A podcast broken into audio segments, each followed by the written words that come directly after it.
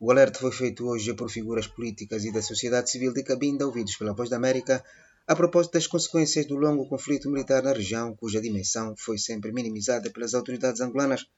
Carlos Vemba, presidente do movimento independentista de Cabinda, diz que, fruto da instabilidade militar, as populações são permanentemente forçadas a abandonar as suas aldeias para se refugiarem em zonas seguras da província ou mesmo do país. Há ataques e há baixas por parte das forças eh, convencionais, a população tem sido a, a principal vítima.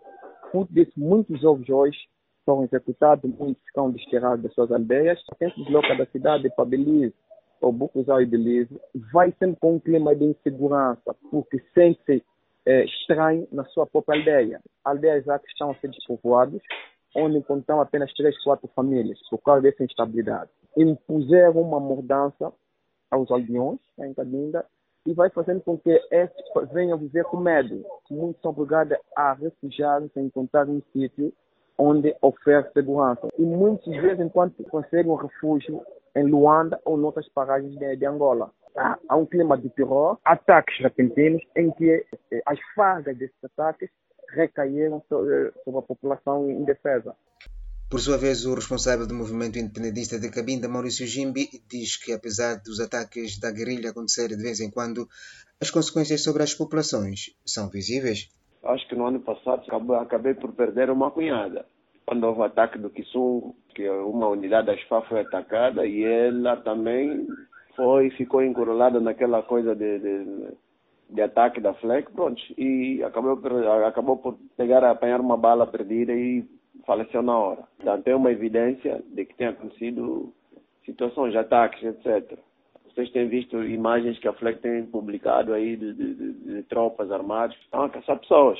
As tropas da SFA também têm feito patrulhas e as matas da nossa floresta de Maiom está totalmente militarizada. Estão à procura de pessoas, eh, de rebeldes, de inimigos. Mas para quem vai para o Congo? As pessoas vão normalmente para Ponta Negra e voltam? Bem, as pessoas vão, só que não sabemos quando é que poderemos ser surpreendidos. Surpreendidos, veja que ataque do, de 2010 ninguém contou, mas aconteceu. E numa zona que se dizia que era segura. Havia aí tropas das FA, etc., mas o ataque aconteceu.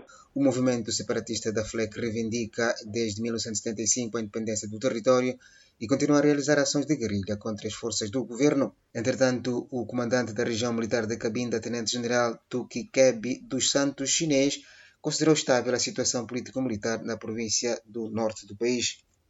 Tukikebi dos Santos falava à imprensa no final de um encontro entre o chefe de Estado-Maior-General das Forças Armadas angolanas e o general da aviação Altino de Matos em visita àquela região em novembro de 2023. Venâncio Rodrigues, Voz da América.